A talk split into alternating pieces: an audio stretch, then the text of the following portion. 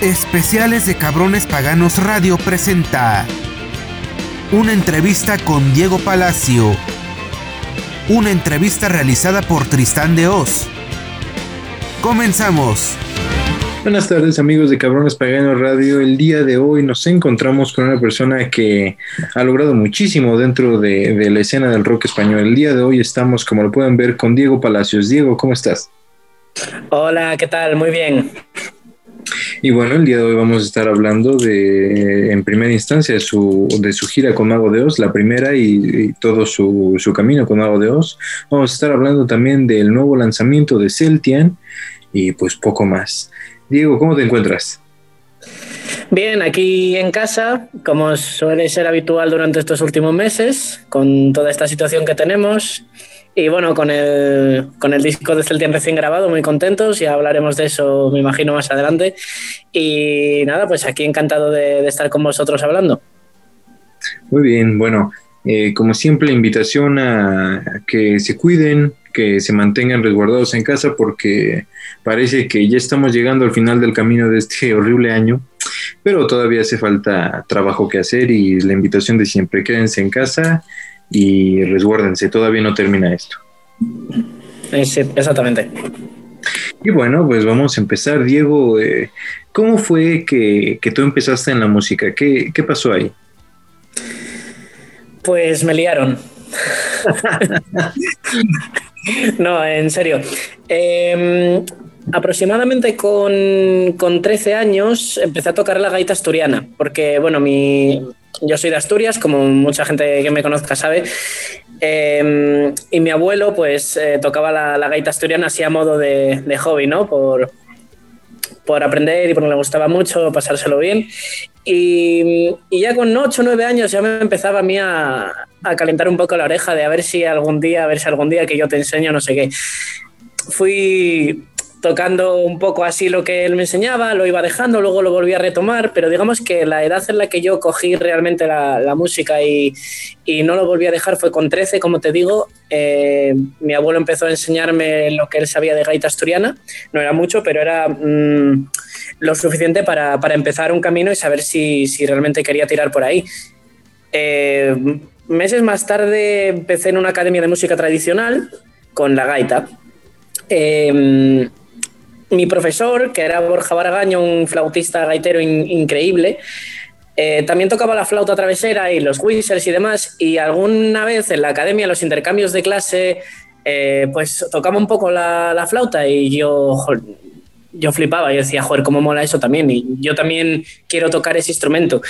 Y a raíz de empezar a escuchar Mago de Oz y a verme conciertos suyos y videoclips y escuchar toda su música, pues me terminé de convencer y me compré una flauta, tanto una clásica como una tradicional, una flauta tra travesera irlandesa, y los whistles y todo eso, y empecé también a tocar esos instrumentos. Y luego ya con 18 años entré al conservatorio de, de música en Oviedo, más años más tarde eh, fui al de Madrid y justo este año he terminado ya tanto en gaita asturiana como en flauta travesera el grado profesional de, del conservatorio. Y eso es, digamos, mi historia con la música. Muy bien, es muy interesante. Vemos cómo desde pequeño ya tienes esa influencia pues de música, podríamos decir, celta con esos instrumentos, ¿no? Pero claro. tú estabas, eh, tú solías tocar, si, si no mal recuerdo, eh, fuera de los conciertos de Mago de Oz, la, la flauta. Y fue ahí donde te, te, donde te encontraron, ¿no? Sí, sí, sí, eh, es, es, exactamente así. Eh, yo, como te digo, hubo un momento en el que empecé a escuchar a Mago de Oz y cuando, cuando pude, pues eh, fui a verles a, a, conciertos por España y, y, realmente yo no me llevaba, o sea, yo me llevaba las flautas y demás, pero no tenía una pretensión de a ver si me, si me ven tocar o lo que sea. Yo simplemente lo llevaba porque como hacía cinco horas o seis horas de cola para estar el primero de todos, como muchos de vosotros entenderéis aquí de sobra, eh, era para entretenerme y si había, a veces había otra persona de, de, del público que también a lo mejor llevaba una guitarra o, o llevaba otro instrumento y al final pues se armaba ahí un, una sesión casi, ¿no?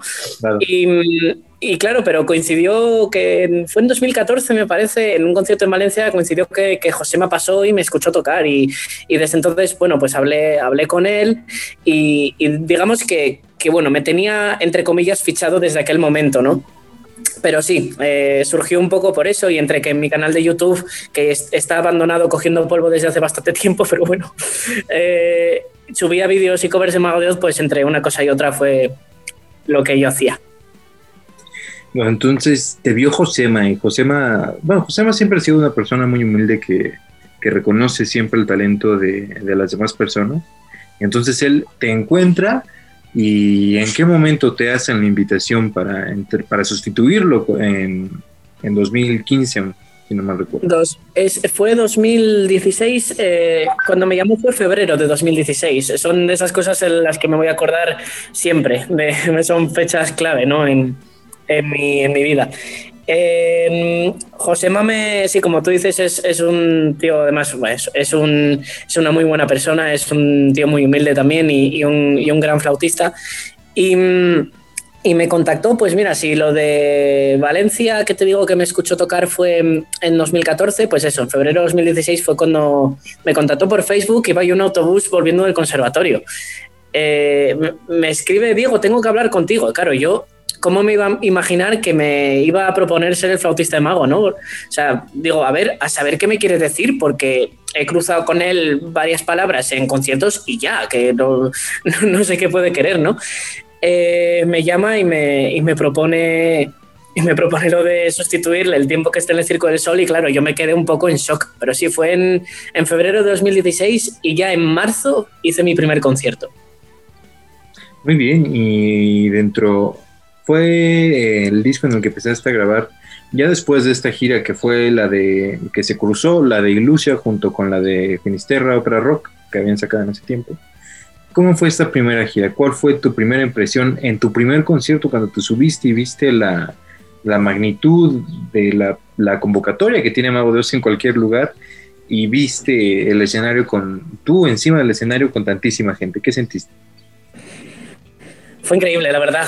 Eh, el primer concierto fue en, en A Coruña, en Galicia, en, en, marzo de 2016, como te digo. Sí que es verdad que previamente había estado en, en un concierto también de Finisterra Opera Rock en, Santander, porque me, queda, me quedaba más o menos cerca de. Esta es la provincia que está pegada a Asturias.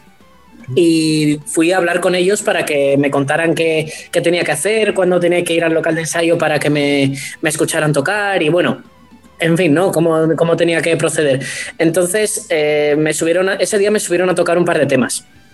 Eh, solo que era, bueno, un concierto en una sala con mucha gente, ¿no? Lógicamente, pero en La Coruña fue impactante porque me parece que fueron 3.000 personas. Yo ya era conocedor de sobra de la magnitud de Mago, de las miles de personas que van a los conciertos y sabía lo que me iba a encontrar, pero pese a saberlo, a mí me alucinó encontrarme eso, porque no es lo mismo saberlo, pensarlo, que una vez que estás ahí ya, ¿no?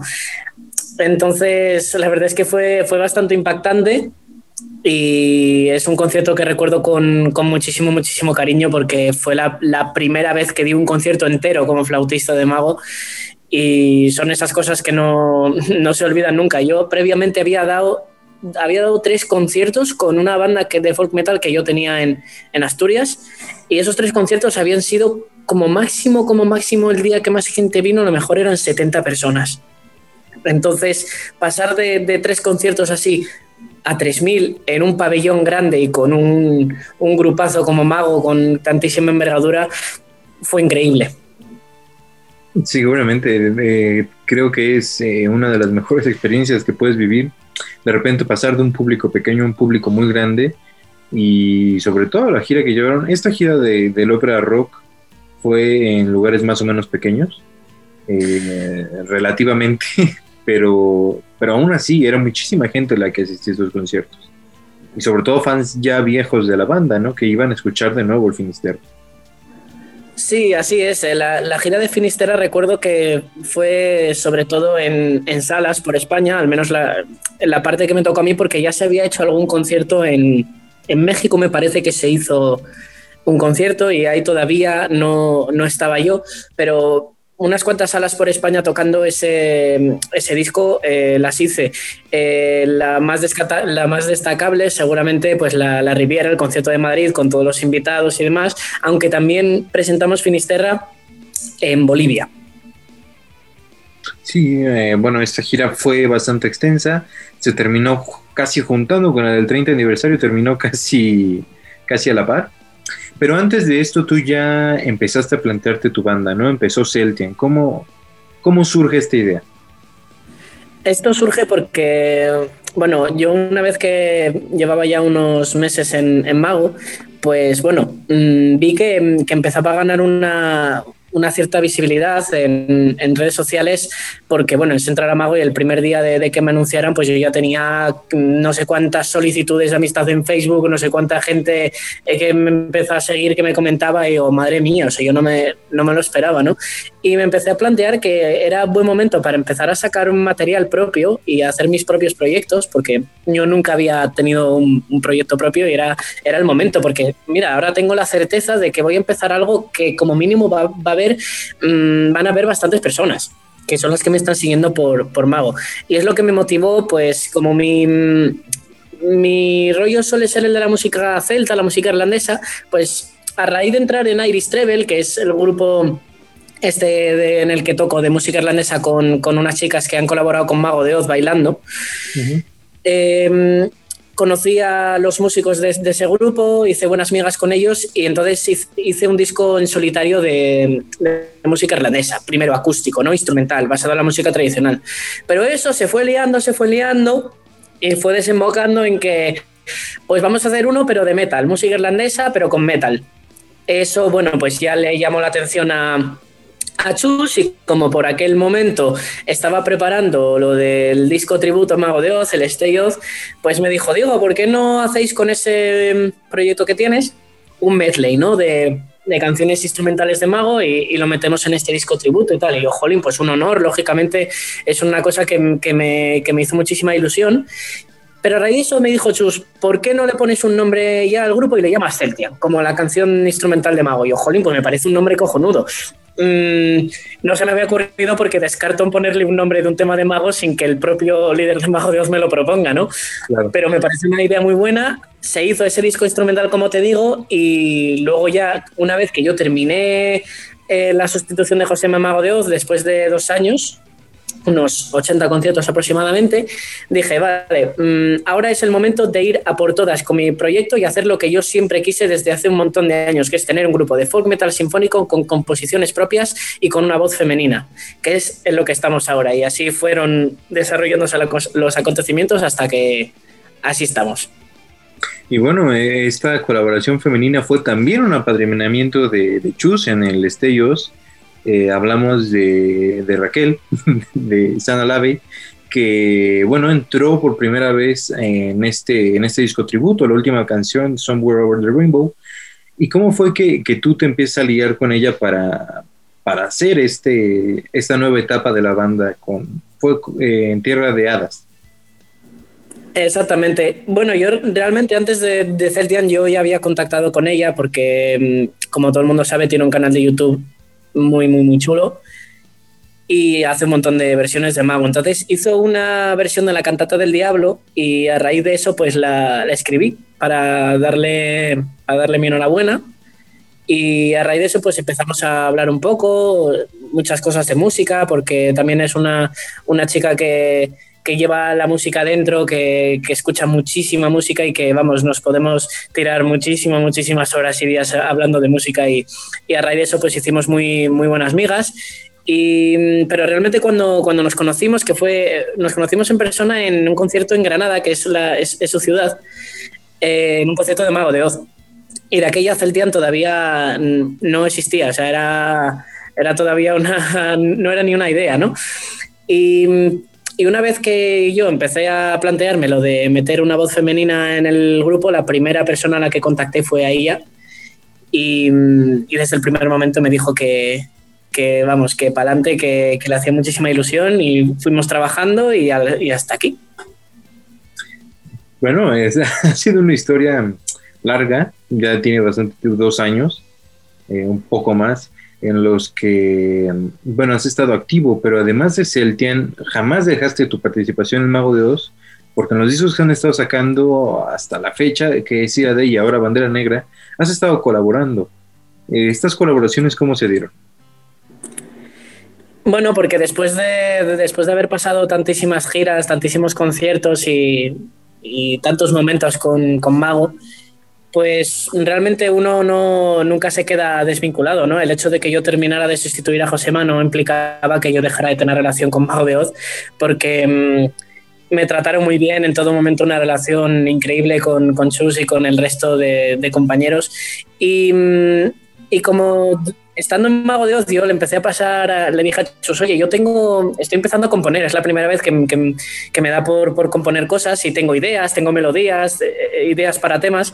Em, y como estáis, como os vais a poner a componer un disco, pues por si te interesa alguna, que sepas que, me gustaría participar. Entonces me dijo, pásame cosas, yo le empecé a pasar y pues hicimos la cantiga de las brujas entre los dos por audios de WhatsApp diciéndonos na, na, na, así. Y mm, la de que nunca te falte un te quiero también Luego también aparte de, pues si en algún concierto eh, o bien era en Madrid, o bien, por ejemplo, yo me iba con los chicos de Debler a tocar, pues también hacía algún tema con Mago. Eh, siempre, o sea, eh, siempre me, mm, me, quedo ahí yo como mm, participando todavía, ¿no? Entonces, me gusta muchísimo, muchísimo componer con, con Chus y en este disco también, en, en, en Bandera Negra, pues ya el adelanto que ya ha salido, que es el el cervezo, que a lo mejor cuando salga esta entrevista ya han salido más cosas, ¿no? Pero concretamente en este tema, pues también participé en la composición y, yo agradezco muchísimo, que es, a lo que, es lo que me preguntabas, ¿no? Yo agradezco muchísimo a, a Chus y a, Mago que sigan contando conmigo para este tipo de cosas, porque para mí es, increíble participar con ellos en lo que sea. Claro, digo, siempre, como tú lo comentabas hace, hace unos minutos, Tú empezaste siendo fan de Mago. Eh, de hecho, hay fotos por ahí en donde se te ve afuera de, uno de los conciertos. Me parece que es el de la Catedral, el de Gaia 2, junto con Leo. hay demasiados documentos. bueno, ya sabes que los fans se ponen, encuentran hasta lo que no, en todos lados. Entonces, pues eh, es un sueño, ¿no? Realmente que una banda por la que te empezaste a interesar y con la que también llevó mucha influencia en tu, en tu instrumento, un día te proponga hacer una gira con ellos. Es algo pues, que no tiene ningún precio, que de repente te dicen, vente, vamos a hacer una gira. Y además, después de la gira, seguir colaborando, sacando ideas para discos, eh, ser telonero de Mago de Oz, que seguramente los vamos a ver eh, no tengo ahora claro la fecha porque pues se ha movido todo. en, Ciudad de México eh, seguro los tenemos, ¿no? Sí, sí, sí, sí, sí, eso, eso seguro. Aunque la fecha se cambie 500.000 veces, ahí seguiremos abriendo ese concierto nosotros. Muy bien, pues ya lo escuchaban personas de la Ciudad de México, en la Arena Ciudad de México, no sé si es el 9 de mayo, pero bueno, es en mayo el concierto, que van a ver a Celtian abriendo el concierto el año pasado vimos a Debler. Este es el siguiente año, perdón, 2021, vamos a tener a Celtien. Y eh, también están ya, ya, ya, grabaron su nuevo disco. ¿Qué nos puedes decir de, este nuevo trabajo? Seguramente cuando lo vean ya, ya habrá salido un adelanto, no sé, algo así. Bueno, pues en relación al disco, bueno, lo primero de todo, tampoco te sé decir si cuando salga la entrevista eh, habrá salido el disco, porque eh, desde luego, lo que, lo que está claro es que el disco no puede salir en, medio de una situación en la que no se puede presentar. Claro. Eh, entonces, eh, ahora mismo, si no, tuviéramos, si no tuviéramos pandemia, te diría, pues mira, más o menos, yo qué sé, pues dentro de, tres o cuatro meses a lo mejor, ¿no? Pero, mm, pero ahora mismo no te, no te puedo asegurar nada porque mm, no lo sabemos ni nosotros, ni el sello discográfico, ni, ni nadie. Entonces, bueno, pero bueno, yendo a, lo que es el disco, pues como tú dices, acabamos de grabar. De hecho, eh, ayer fue el, último día, ya ayer fuimos a escuchar la mezcla y, nos hemos tirado ahí un mes con Chus de productor, con, con Alberto Seara, con Flor eh, como ingeniero de sonido y, y, la verdad es que estamos muy, muy, muy, muy contentos. Estamos contentísimos con el resultado y han sido meses de mucho trabajo, de elaboración de las canciones, pero pero ha sido, ha sido increíble, ha sido increíble, estamos muy contentos y, no hay nadie que tenga más ganas que, nosotros de que, de que, eso salga, porque la gente dice, es que no podemos esperar, es que tenemos muchas ganas, y yo, yo tampoco puedo, pero vamos a, vamos a tener paciencia, que queremos que cuando salga todo el mundo lo pueda disfrutar en directo también. Claro, este, este disco, bueno, no es bueno que los discos salgan así nada más en medio de la pandemia porque, como lo dices, no se pueden presentar. Y además... Es que no quiero... Dime, dime. Sí, que no, no, no, quiero ilusionar a la gente diciéndoles que va a salir en marzo para que luego no sea así, sobre todo, ¿no? Porque mm, luego no pasa y dices, es que dijisteis que lo ibais a sacar en marzo. No quiero decir una fecha, básicamente por eso.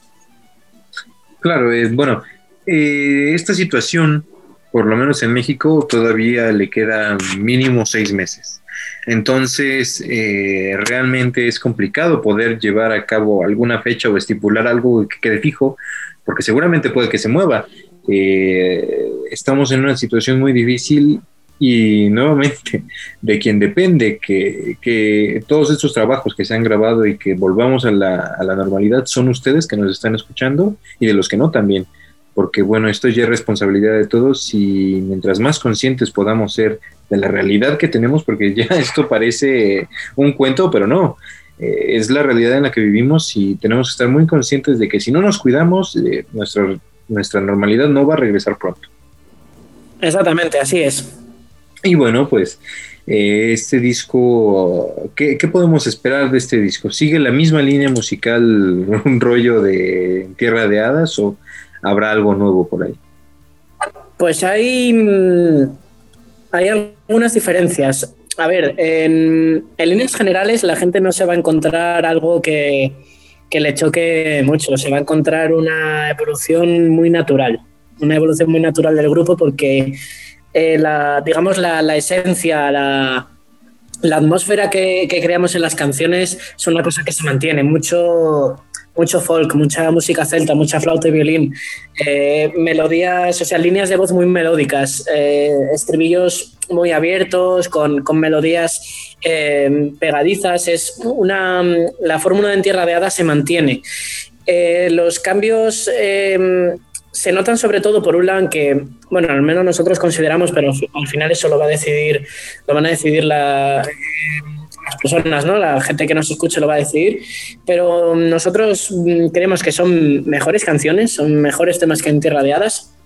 Pero sobre todo, sobre todo, sobre todo, la gran diferencia es que en este disco, eh, tanto la producción como los arreglos de los temas, la, la base rítmica y también a nivel de orquestaciones es un trabajo muchísimo, muchísimo más elaborado. Ha habido mucho más trabajo, ha habido más tiempo para hacerlo mejor. En Terrada siempre decimos que fue un disco hecho muy rápido, eh, con la banda sin formar. O sea, el batería y el bajista entraron a la banda dos semanas antes de, entrar a grabar en Tierra de Hadas. Entonces no hubo ese típico trabajo de todas las bandas de meses yendo al local de ensayo, eh, trabajando los temas con tranquilidad, dando cada uno sus ideas. Eran mis temas con em, el resto de compañeros entrando dos, tres meses en el mejor de los casos antes de la grabación y teniendo que meterse una cantidad de horas increíble para grabar en, el poco tiempo que, que, iba a ser la grabación, ¿no? Entonces, en este, claro, mm, fíjate que, hubo cambio de formación, que, cambiaron los, miembros en la guitarra y en el bajo, eh, no están las mismas personas. Y mm, eso siempre cambia. En la base rítmica, mm, un guitarrista distinto va a hacer otras cosas, eh, otro bajista va a hacer otras cosas, aunque luego no se le oiga. Eh, luego también queríamos un disco más, más eh, sinfónico y más elaborado de la base rítmica. Entonces, mm, se va a notar sobre todo en eso. Se va a notar en que eh, los temas están más trabajados entre todos. Se, nota que, cogimos en marzo, eh, cuando nos encerraron en casa y dijimos, chicos, disco nuevo, vamos a ponernos a ello. Y ha habido un trabajo de, pues, tenemos este tema y tenemos meses para hacerlo. Calma, piensa bien la guitarra, piensa bien la batería, piensa bien qué hacemos con la letra. Y eso se va a notar muchísimo, muchísimo. Lo que se puede esperar la gente eh, es el mismo tipo de canciones pero más maduras compositivamente y a nivel de producción. Claro, eh, bueno, una, una, composición en la que, eh, bueno, el principal compositor fuiste tú en Tierra de Hadas, que eran canciones ya tuyas y como bien lo dices, bueno, los integrantes entraron, grabaron, pero las canciones quedaron así como ya estaban, ¿no? Y en este disco, eh, ya lo dijo Diego, vamos a poder escuchar una evolución musical y más madura del disco porque esta composición ya fue en conjunto. ¿Cómo fue este proceso? ¿Cómo implementan ideas? ¿Cómo, cómo se lleva a cabo todo esto? Eh, sí, realmente, como, como tú dices, las, las canciones de Tierra de Hadas son en, en, su totalidad, salvo un par de fragmentos que hay instrumentales tradicionales en, en un par de temas, eh, son, son composiciones mías. Y en el, en el segundo disco, en el, en el, próximo disco, va, en, en, general va a ser así, va, casi, casi todas las canciones también son, son composición mía, pero ya hay algún tema de otros miembros del grupo, no voy a decir todavía de quién es, eso ya se irá, se irá desvelando más adelante, pero ya no, ya no soy yo el único compositor, ya empieza a haber eh, aportaciones, no solo con un tema completo, sino en fragmentos de determinados temas también eh, de, mis compañeros, ¿no? que al final eso es muy importante porque eh, yo por componer puedo componer temas y temas y temas y temas, ¿no? pero yo creo que es muy importante que haya una variedad compositiva, que mm, los temas no suenen todos al mismo compositor, porque aunque sean temas diferentes, se nota cuando los ha hecho una misma persona.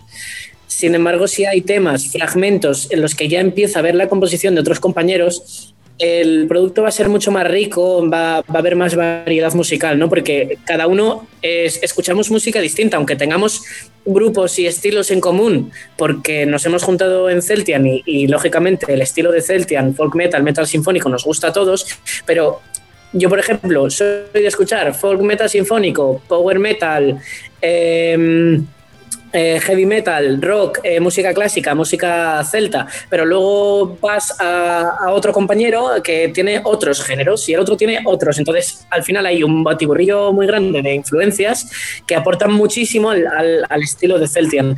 Entonces, eh, sí, pese a que yo he llevado otra vez el, el peso compositivo, hay bastantes aportaciones ya de mis compañeros. Y en relación al proceso que me preguntabas, ¿no? De, de, la composición y la producción, normalmente nosotros trabajamos de la manera en que yo hago el, el MIDI de, de, la canción, yo hago mm, la línea de voz, la, la línea de flauta y violín, y la armonía, digamos, ¿no? Y una base de batería muy, simple, muy simple, pero para que se entienda un poco cómo de momento concibo yo el tema en mi cabeza. Eso, eh, lo que hacemos es que Raquel graba sus voces y yo grabo mm, las flautas, ese tema se, se manda a nuestros compañeros y empiezan a meter el resto de instrumentos. Eh, empiezan a, pues nos mandamos audios, hacemos videollamadas, oye, ¿qué os parece si aquí con la guitarra hago tal cosa? O hago otra, venga, pruébalo. O no, pre preferimos que hagas tal otra, nos lo manda. O, no es verdad, estaba mejor lo que tú decías.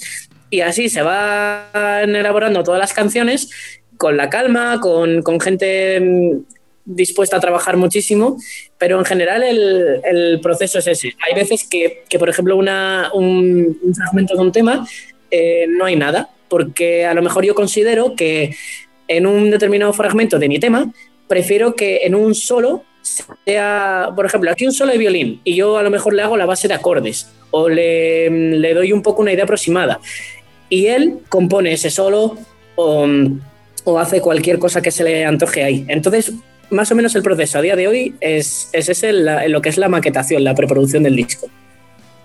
Claro, entonces como vemos ya es un proceso más colaborativo entre todos los miembros en el que se aportan ideas de todos y dan precisamente la esencia de Celtian, que va a ser el sonido característico que, va a tener eh, Celtian a lo largo, por lo menos, hasta que dure esta formación, porque como son eh, de distintas influencias y vienen de muchos otros lugares, bueno, pues se hace aquí una colaboración muy grande en donde se da el sonido de este disco.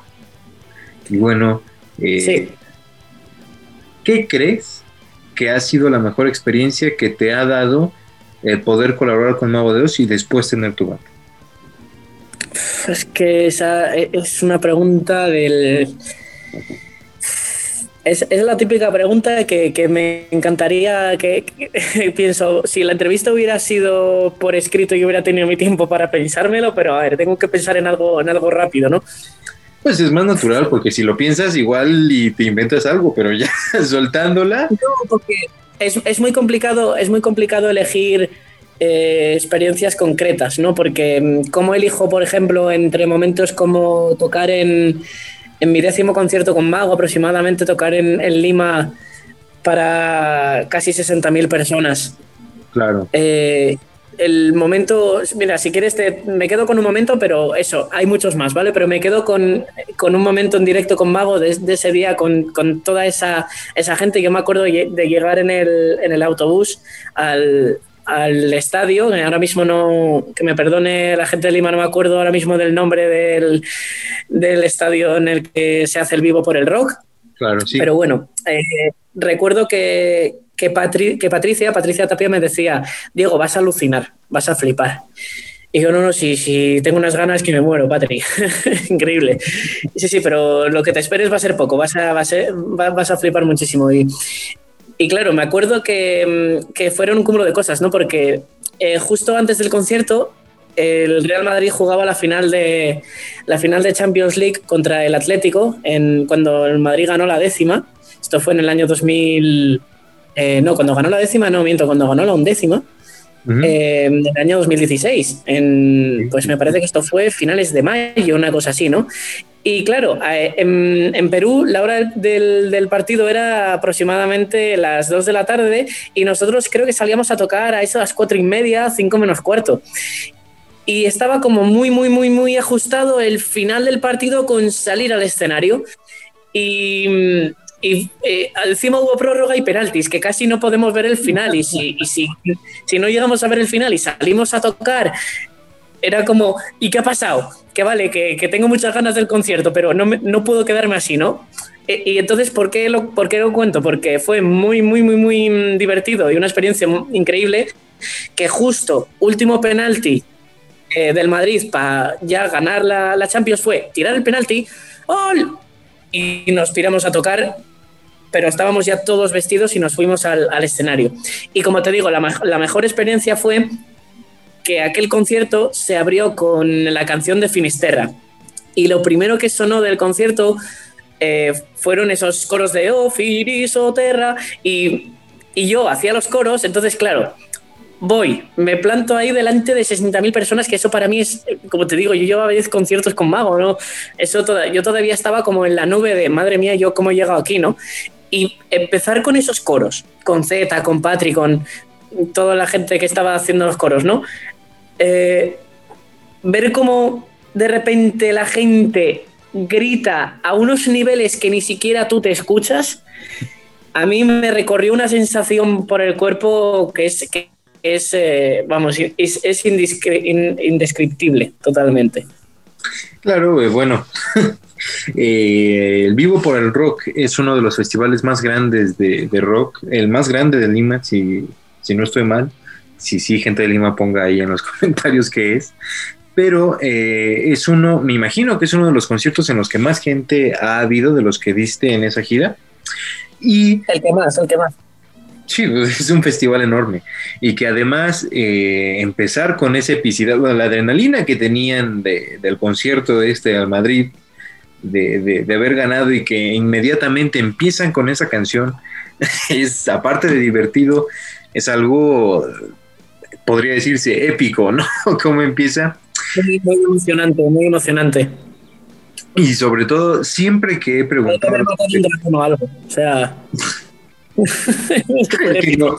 claro, no hay preparación. Siempre que he preguntado a, a, las personas que se han pasado por estas entrevistas, que han estado con Mago y miembros de Mago, la mayoría de veces las experiencias siempre tienen que ver con eso, con la energía del público a la hora de empezar un concierto o lo que no se esperaban cuando llegaron a la banda, ¿no? Eh, que de repente ves que vienes de unas giras pequeñas o de con pocas personas y de repente llegas a un país en donde te están esperando en el aeropuerto. Entonces... Eh, eso, fue increíble, la verdad. Eh, em, yo mm, sabía todos los fans que tenía Mago en América, yo sabía que, eso era increíble. Pero claro, digo yo, a ver, yo soy un, chaval de, de, 20 años que estoy sustituyendo a Josema, ni siquiera soy un, un miembro un miembro fijo del grupo, ¿no? Y, a los dos meses, pues eso, nos fuimos a Perú y a Bolivia. Y digo yo, vale, sí, sí, o sea que seguro que aquí hay unos recibimientos en los aeropuertos increíbles y en los hoteles y en todo, pero vamos, que a mí no me conoce ni Dios, o sea, estoy seguro de que yo voy a pasar desapercibido. Una mierda, pasé desapercibido, todo el mundo sabía cómo me llamaba, todo el mundo sabía, eh, me refiero a todo el mundo de, lo que es la gente que estaba en el hotel, en, en, el aeropuerto y demás. Diego, Diego, Diego, pero ¿cómo? pero me conoces. Eh, para mí eso era, eso era increíble, todo el mundo me pedía fotos y demás, y, y yo alucinaba porque no me esperaba que, que ya la gente estuviera al tanto de quién era y habiendo dado algunos conciertos por España, porque como te digo antes de ir a América, yo había dado unos 10. Entonces, a mí eso me impactó muchísimo. No sé cuánta gente en el aeropuerto. O sea, fue increíble, fue increíble. Claro, y, bueno, a ver, hablando de eso, ¿Cómo lo llevaste? Porque entrar a Mago de Oz es que te conozca todo el mundo seguro. ¿Cómo llevaste esa, esa transición entre eh, Diego Palacios, que tocaba junto con sus amigos afuera de los conciertos de Mago de Oz, a una persona que empezó a conocer todo el mundo? Sí, bueno, me imagino a que te refieres a cómo lo llevé mentalmente, ¿verdad? Claro, y personalmente, sí. Claro. A ver, eh, es, una cosa que te cambia la vida, ¿no? Lógicamente. Mm, yo siempre lo cuento. Cuando recibí la llamada y supe que iba a empezar a, girar con, con, Mago de Oz, eh, después de toda la adrenalina, de, bueno, de, empezar a contárselo a mi familia, de contárselo a mis amigos más cercanos, y después de toda la emoción de no poder dormir esa noche, yo no pegué ojo porque digo, ya ves tú, no voy a dormir hoy, no lo voy, es imposible, ¿no? Sí que empecé a pensar, ¿no? Dije, vale, hay que, hay que tener cuidado, hay que tener cuidado ahora porque mm, tan, tan joven y con tan poco tiempo en la música y, que de lo primero que haga a nivel profesional sea giras con Mago de Oz, incluso internacionales, pues no quiero que no quiero que me pase factura a nivel de, a nivel de ego, por ejemplo, ¿no? A nivel de, de, de, repente creérselo mucho, de, de hacerse insoportable, ¿no? Entonces dije, vale, tengo que, tengo que controlar esto y tengo que, intentar que, esto no se me suba, ¿no? Y yo creo, yo creo que, que, eso, a ver, siempre habrá gente que piense que no, ¿no? Pero yo creo que lo llevé bien porque había... Mm, y, lo baso sobre todo en mis, mis amigos y en mi familia porque bueno, al final la gente, hay mucha gente que opina de ti, ¿no? Por, por lo que vea en conciertos o en redes sociales, pero realmente la gente que me conoce, como te digo, mis amigos, mi, mi familia y demás, eh, después ya, ya de meses tocando por el mundo con Mago, me decían que mm, les gustaba que siguiera siendo la misma persona y que siguiera siendo yo, que, no hubiera cambiado con, respecto a nada y que, y que lo de estar en Mago de Oz a mí no me hiciera ser de otra manera. Eh, eh, mm, simplemente me quedo, me quedo con eso porque la gente que, si la gente que me conoce bien dice eso es porque es así. Ahora, siempre habrá, como te digo, el que, el que piense que, pues eso, o que me lo tengo creído, que me lo tengo subido, lo que sea. Porque sí, sí que es verdad que en la otra cara de la moneda me ha pasado que, que siempre aparece gente que en estos momentos, eh, por desgracia, te tienen envidia. Y eso es una cosa que siempre ocurre, ¿no? Y, y contarle a un colega una anécdota de Mago de Oz porque es mi colega, porque se lo quiero contar y que lo considere como como un, algo de, sobrarme, ¿no? De, querer quedar por encima o algo.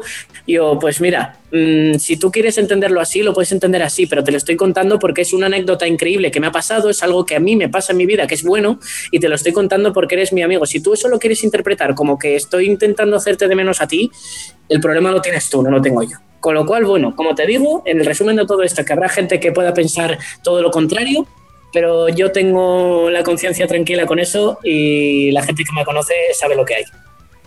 Creo que ese es uno de los puntos más importantes de, pues, de esta nueva vida que, que te dio esa gira, ¿no? Porque mucha gente, como bien lo dices, eh, se le sube y empieza a ser insoportable o empieza a cambiar con su familia, incluso con sus amigos. te voy a decir una cosa. Eh, perdona que te corte. ¿eh? El, el, el día, o sea, una vez, hay cosas que te hacen, que te hacen bajar a la realidad y mientras estén esas cosas también es más difícil que, se te suba, ¿no? Yo venía de tocar delante de miles de personas en América y el lunes de, ese siguiente, de esa siguiente semana estaba yendo al conservatorio a, tener, a explicarle a un profesor que no había ido la semana pasada porque estaba tocando en América con un grupo importante y que ese profesor me echara la bronca por faltar. O sea, que la gente, que la gente sepa que esas cosas ocurren. No, no, por eso, o sea, yo no llego de una gira y me voy a mi mansión con mi dinero y con mis lujos. No, no, no. Me voy a mi piso en, mi ciudad. sigo con mis estudios, sigo con mis amigos y mi vida no, no cambia para nada, con lo cual, a cuento de que a mí se me va a subir nada si el día siguiente le tengo que estar explicando a un señor que no he ido porque he ido a, trabajar en lo que yo estoy estudiando en ese sitio. o sea, ¿en qué, mundo estaremos para que un profesor de música te eche una bronca por faltar a una clase por haberte ido de gira con un grupo de música? Pues eso es lo que tenemos, amigos. bueno, eh, son cosas de, a lo mejor en América eh, las personas te ubican muy rápido, pero igual en España no. O igual el maestro ni enterado qué era lo que estabas haciendo y te echa la bronca. Pero bueno. sí, sí, sí, o sea, enterado estaba y, sabía quién, quiénes eran el grupo y, quién todo, pero a mí lo que me preguntaban en medio de clase, delante de, de todos mis compañeros, me preguntaban, una profesora de coro una vez, me preguntaban, ¿pero qué te parece? ¿Más importante la, gira con Mago de Oz que, mi clase? Y he de reconocer que he de reconocer que yo en, ese caso sí se puede decir, Diego, mm, eres un sobrado, pero es que, es que Julín, es que me lo pide, porque se me pregunta eso de toda la clase, ¿y cuál fue la respuesta mía? La gira con Mago de Oz es más importante. O sea, esa fue mi respuesta delante de toda la clase. Luego la, la señora me cogió me sacó fuera y me dijo, ¿tú cómo me dices eso delante de todos? Y yo le dije, es que tienes una pregunta, es que tienes una pregunta. o sea, en, esas estamos, pero siendo plenamente conscientes de quiénes son Mago de Oz y sabiendo la importancia de una gira en América, pero la, gente, hay gente de conservatorio que es como, ya, pero la música clásica eh, es mm, la élite, es como no puedes faltar al conservatorio es eso. La música es uno de los artes más bonitos que hay. Yo creo que es el arte más expresivo con el que puedes pues sacar lo que sientes y lo que piensas. Y bueno, a mí me parece extraño, ¿no? Que una que profesores de, que te están preparando para eso mismo te, te echen la bronca por ir a hacer para lo que te están preparando. Eh, digo, cual, yo creo que es el sueño de cualquiera de los que están ahí, salir inmediatamente a hacer una gira por América. que Precisamente por eso, porque es su sueño y no, lo y, no les ha salido. Yo creo que es la única explicación que hay. Claro, bueno, pero eso, eso pasa en todos lados. Y tienes mucha razón, la envidia eh, hace que muchas personas actúen como actúan y que tengan comentarios y, cosas fuera de lugar en, una persona que ha demostrado que sigue siendo la misma antes y después de esa experiencia. Claro. Sí, porque sobradas esas con los profesores ya venían de antes de Mago. no es culpa de Mago, ¿no? claro, eh, bueno, eh, pero hablando de esto, como te lo dije antes de empezar la entrevista, si alguien busca tu nombre sale Mago de Oz, pero no sale nada de ti. Entonces me gustaría preguntarte, ¿Quién es Diego Palacios? ¿Quién es Diego Palacio? Bueno, o primero, Diego Palacio sin ese. Una ah. curiosidad así para, para todos, ¿vale? Porque eh, es, increíble, eh, porque hay confusión, ¿no? Porque en algunos sitios se ha aparecido como Diego Palacios, pero a la gente no le parece raro que en las redes sociales sea Palacio. Claro. Esa es la primera curiosidad, pero bueno. Em, ¿Quién es Diego Palacio? Pues nada, un, chaval de, Asturias, apasionado de la música, que hace unos años mm, dejó absolutamente todo por, este sueño y que trabaja todos los días para llegar lo, más lejos posible con, su proyecto. Ahora Celtian, pues en un futuro espero que también lo sea, pero en cualquier, en cualquier caso, ¿no? Y, y no sé si mm, era esto lo que me preguntabas, que no sé qué más decirte de mí, pues me gusta la cerveza, me gusta el chocolate, me gusta demasiado la pizza. Y poco más. claro, bueno, eh, claro que era eso, porque mm, las personas y por lo regular los fans ven siempre pues una visión muy corta de lo que son los artistas, ¿no? Hay una concepción en la que piensan que un artista es, como lo dijiste, una persona que después de una gira llega a una mansión y está muy bien, ¿no? Pero no, los artistas también son seres humanos como todos nosotros y que tienen una vida como todos nosotros. Sí, sí, sí, e, exactamente. O sea, hay, hay veces que colegas míos me dicen, joder, Diego, ahora estarás forrado. Yo, ¿qué dices? ¿Qué dices? ¿De verdad? Madre mía. Dice, Juanín, tío, porque, porque tú estás ahí tocando y estás ahí con no sé cuánta gente en no sé qué sitio, no sé cuánto. Jolín, ya, ¿y qué? Y tú tienes un trabajo por el que te pagan al mes. Bien.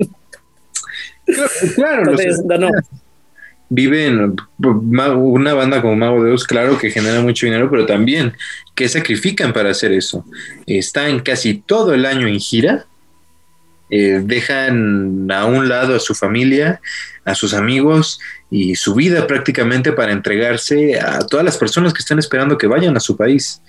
Es realmente una vida muy difícil que tú pudiste probar por dos años. ¿Qué te voy a contar yo?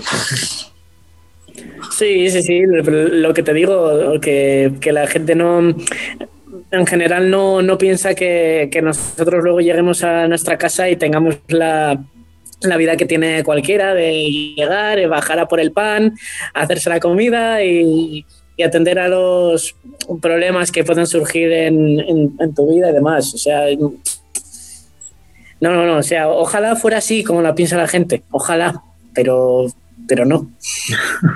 Bueno, claro, que como, como te digo, eh, las personas que se pueden dar ese lujo es pero porque están girando todo el año.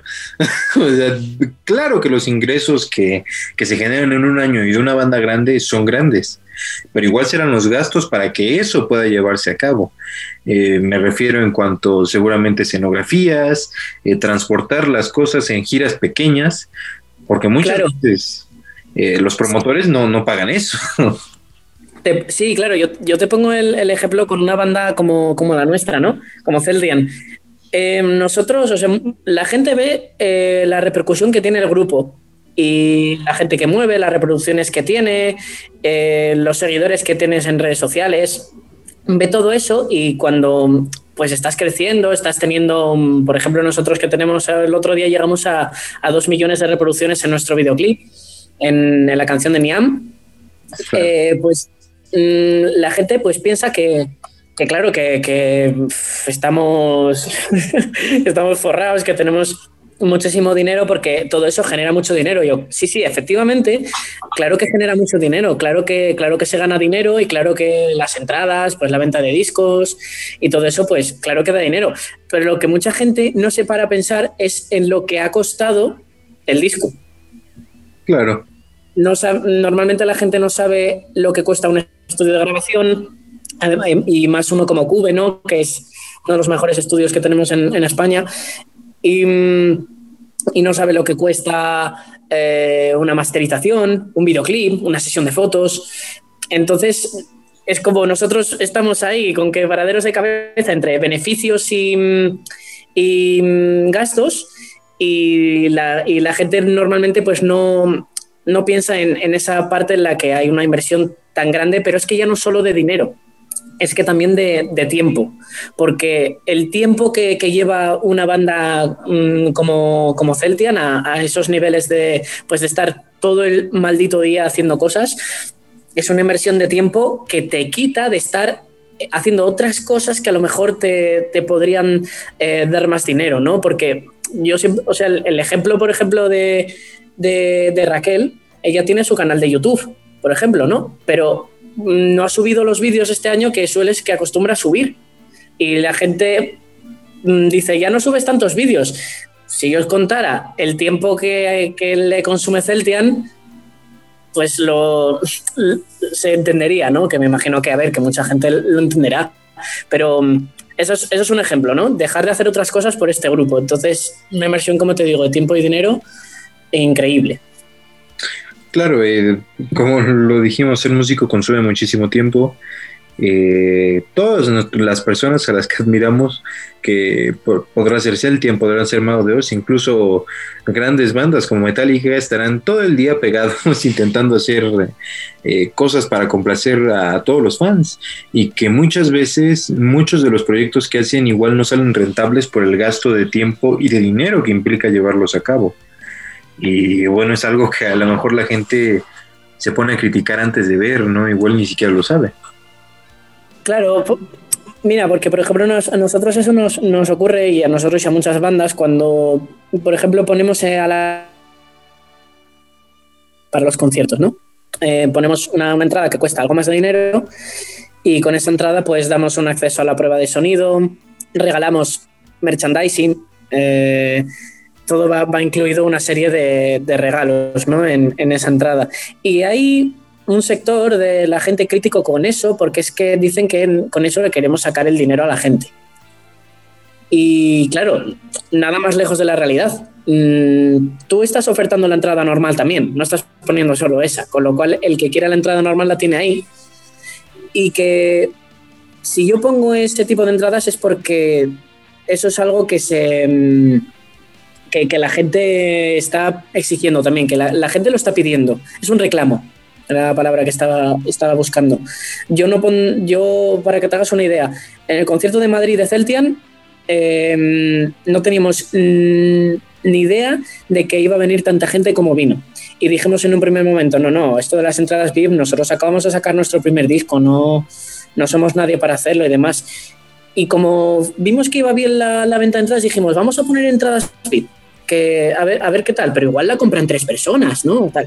Vinieron 40 entradas VIP y, y, para nosotros eso era increíble. Yo, claro, pero si lo pongo es porque, porque me lo piden y voy a sacar una entrada que a la gente yo le estoy ofreciendo una serie de, ventajas con respecto a la entrada eh, normal, ¿no?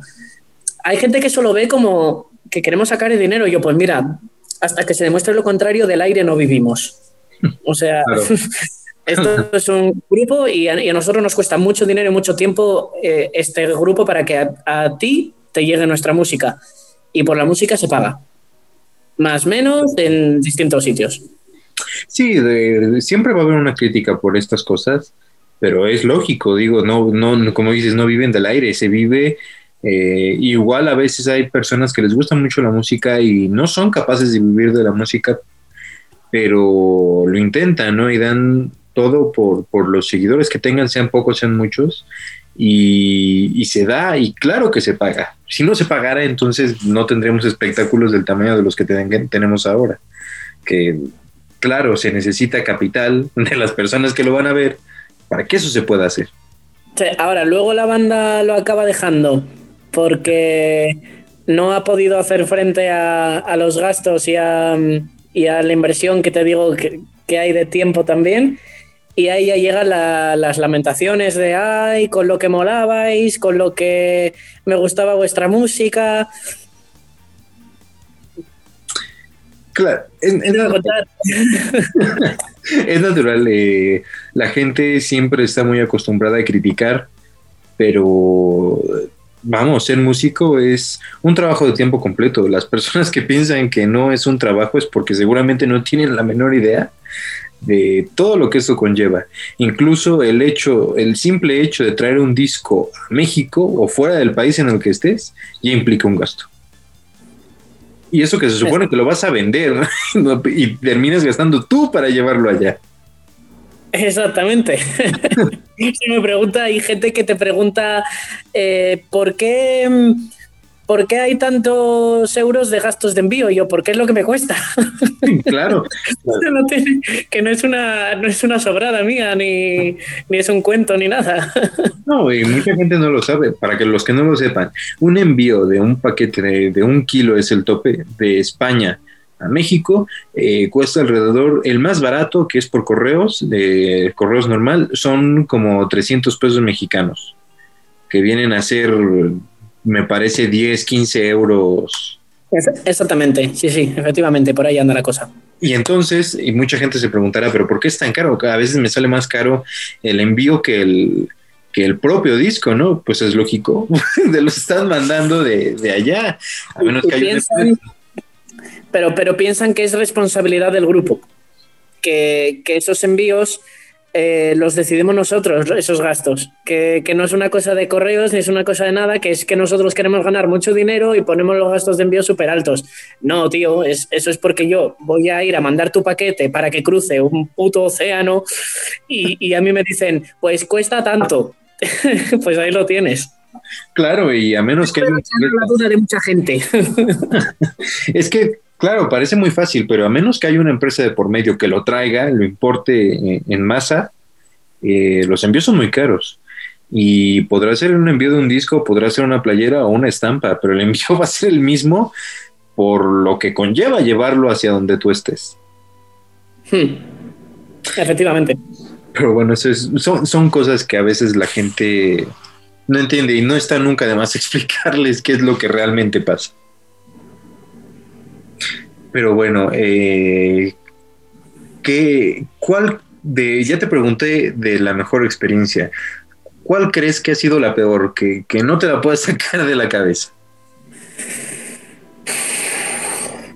bueno, antes de nada, he logrado pasar dos giras con Mago de Oz y no me he caído en el escenario nunca. claro. Que, que, yo siempre digo, no me ha pasado todavía y está tardando mucho. Eso es lo primero la peor, la peor experiencia. Yo creo que, a ver, ahora mismo no me viene a la cabeza ninguna, con lo cual no hay nada, no hay nada que haya sido malo, ¿no? Quizás lo peor es cuando, cuando se cancela un concierto cuando ya estás a punto de cuando ya estás a punto de salir, o bien por una cuestión de, de lluvia o, por una cuestión de organización, ¿no? Porque yo creo que que se cancelaron con Mago de Oz, yo creo que se han cancelado estando, o sea, conciertos en los que yo tocaba, me parece que se han cancelado mm, dos o tres de, todos esos que, que, di, de esos 80, pues mm, hubo dos o tres que no se, que no se hicieron. Uno fue por, porque llovió muchísimo, se embarró y el escenario se cayó. Y abajo cedió, todo encharcaba y todo. Que, claro, la gente dice, Jolín, es que ¿por qué canceláis por cuatro gotas? Cuatro gotas, que no hay escenario. Bueno, cosas, así, ¿no? Mm, pero los conciertos que se cancelan por el tiempo son incluso a veces antes de que salgas de tu casa, pero sí que es verdad que hubo una vez en Estados Unidos que se canceló un concierto por una, un motivo de, organización del festival en cuestión, ¿no? ajeno completamente a, la banda, en el que ya, estaba, ya estábamos en el hotel a punto de salir y vestidos de concierto. Y claro, tú ya estás con una mentalizado de que vas a tocar delante de mucha gente, que estás con muchas ganas y tal, y de repente te dicen eso, y es como, jolín, son los momentos así, yo creo que son los, los, los peores momentos, los peores completamente, porque te fastidian ya la noche, es por, eso cuando se cancela un concierto, esto ya lo dijo Mago muchas veces, ¿no? Cuando se cancela un concierto, que la gente, se, la gente tenga claro una cosa, el artista siempre quiere tocar, siempre quiere tocar. Si se cancela el concierto, salvo casos muy, muy extraordinarios, siempre es por algo, por algo ajeno. Nosotros siempre queremos tocar porque mi alternativa es irme a la habitación del hotel a mirar a la pared. Claro. Entonces, ¿dónde, dónde crees que estoy mejor? No, y además eh, siempre, siempre que se cancela un concierto la gente piensa realmente que es por la banda y podrás, va a haber veces que sí, pero en su gran mayoría eh, son problemas externos, como que no hay espacio para meter lo que se tiene que meter, no está el equipo que se necesita para que la banda toque y pues lógicamente si no, si no hay esos elementos esenciales para que el concierto se pueda dar, bueno, pues... Y que son cosas que están por contrato. Y, eso es una diferencia con el mundo, con el mundo laboral fuera de la música. Es inconcebible que, es que, que se incumple un contrato y sin embargo en, la música se incumple un contrato de que la, organización pues no pone el equipo que dijo que iba a poner de iluminación o de sonido o, de cualquier tipo de, cosas que tú especificas en el contrato y, es, es, como muy desagradecido el mundillo en ese sentido porque cancelas porque no puedes dar ese concierto y queda quedas tú como el malo cuando han incumplido los otros han incumplido un contrato, ¿no? La, organización en cuestión o, quien sea ha incumplido un contrato. Y quedas tú mal. O sea, tú piensas que incumple un contrato a alguien en, un trabajo común, ¿no? Eh, no es igual. Eso, es un poco lo que, lo que digo siempre. ¿no? No, se trata de la misma manera. La música resulta que no, que es que somos nosotros unos tiquismiquis o somos unos, no sé, que, pedimos demasiado. ¿no? No, no. En cualquier sitio del mundo, en cualquier trabajo, si incumple un contrato, se acabó. Sin embargo, muchos conciertos, y de hecho la gente no creo que se haga una idea de la cantidad de conciertos que salen adelante y el grupo toca, pese a que hay bastantes cosas que no... No deberían que, que, no, que no se cumplen, y, pero al final se hace. O sea, hay que tenerlo en cuenta también. Claro, eh, uno de los ejemplos más grandes y de los más sonados del año 2018 fue cuando metieron a Chus Moja a la cárcel en Bolivia, que ahí el, que estaba mal fue el promotor y finalmente pues ¿quién terminó pagando las consecuencias de, ese concierto? Terminaron tocando y sin paga. Llego a, estar yo, a, estar yo, en ese concierto y a mi madre le daba algo, ya me lo dijo.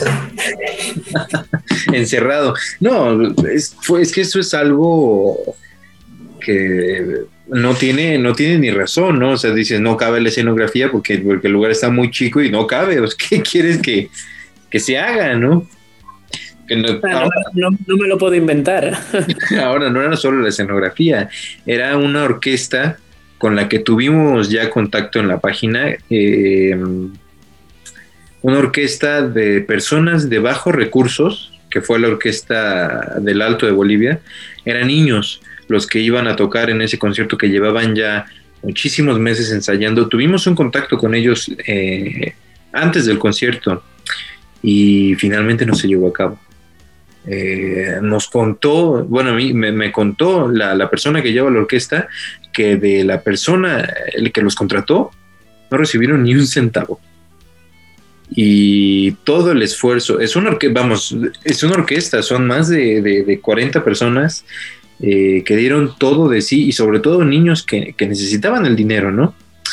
Y que el promotor haga, haga esto de no pagar y ni siquiera avisar. Los niños ya iban con sus instrumentos al concierto y ahí fue donde se les dijo que no iban a poder tocar. Es que vaya mierda, tío. y esto es algo que, que mucha gente no sabe. Y vamos, si yo fuera fan en Bolivia y me dicen se va a cancelar el concierto por el que he pagado y no me van a regresar el dinero, claro que me molestaría. Pero viendo el trasfondo que tiene todo esto, de tantas personas comprometidas, José Luis López Antón, el director, viajó de España a Bolivia especialmente para ese concierto y finalmente no se hizo nada. Digo, esas son de las cosas que seguramente la gente no se entera, pero que yo no, mm, o sea, no, no critico para nada a, la gente, ¿no? Porque al final em, también entiendo que un, fan que, que, no está al tanto de estas cosas eh, lleve un año a lo mejor ahorrando para un concierto y mm, se encuentre con que viene el grupo de sus sueños y el, y el, concierto se cancela, em, lo primero que va a hacer va a ser normalmente pues volcar toda esa frustración y esa tristeza de alguna manera antes que pararse a pensar eh, o investigar por qué ha podido ser. Entonces, yo también entiendo que, es un disgusto muy grande, que, que, tú llevas un año esperando a lo mejor para ver a la banda de tus sueños, ¿no? Pero que no se convierta nunca en, en criticar al grupo sin antes saber por, o sea, qué ha pasado, por qué se ha cancelado, porque te puedo asegurar que el grupo no se hace un océano en, avión para, para, no tocar. Mm, o sea, hay otras cosas mejores que hacer que, irse a, hacer ese viaje y no hacer el concierto, créeme. Entonces, pero tampoco, tampoco culpo a la gente en una cancelación, se, se enfada o se pone triste y cada uno puede reaccionar como reacciona. Claro, y la verdad es que, por ejemplo, estos datos, bueno, es, esta declaración de la persona que lleva la orquesta nunca salió al público. Y, bueno, la gente nunca se llega a enterar completamente de todo lo que está pasando, pero también detrás del escenario hay siempre problemas con promotores de ese tipo que realmente no están comprometidos con lo que están haciendo y se dejan llevar por el dinero que puedan robar, porque esa es la palabra, y, termina pasando cosas como esta, que personas que realmente necesitan el recurso eh, finalmente no lo tengan y que haya llevado una pérdida de tiempo, cinco meses ensayando algo que finalmente no pudieron tocar. Claro, exactamente, tío. Pero bueno, eh, ya hemos estado hablando un buen rato. Llevamos creo que ya media hora aquí. Y bueno, pues quiero agradecerte por tomar, por tomar la, entrevista y bueno, nos la hemos pasado muy bien. Muchas gracias a vosotros. Para mí un, un placer estar aquí charlando y contando batallitas y contándoos mi vida, que os agradezco mucho pues este seguimiento que hacéis a, los artistas, a, las bandas y demás, porque para nosotros, pues eso, tener este tipo de medios para, contar mm, cosas sobre nuestra música, cosas sobre nosotros, pues es, muy importante y, nada, pues para, mí un, placer. Eh, aquí estamos para, para cuando nos necesitéis y siempre dispuestos a hablar con vosotros y esperemos veros allí en, México cuando, cuando podamos ir a, tocar por fin allí con, Mago de Oz. Esperamos veros allí, poder saludaros y, no tener que andar con, ni con mascarillas, ni con distancias, ni con nada, poder tomarnos unas cervezas, poder, poder hablar tranquilamente y, y que todo sea que todo sea como antes porque ir a México y no, no tener ese trato cercano con la gente eh, no es ir a México.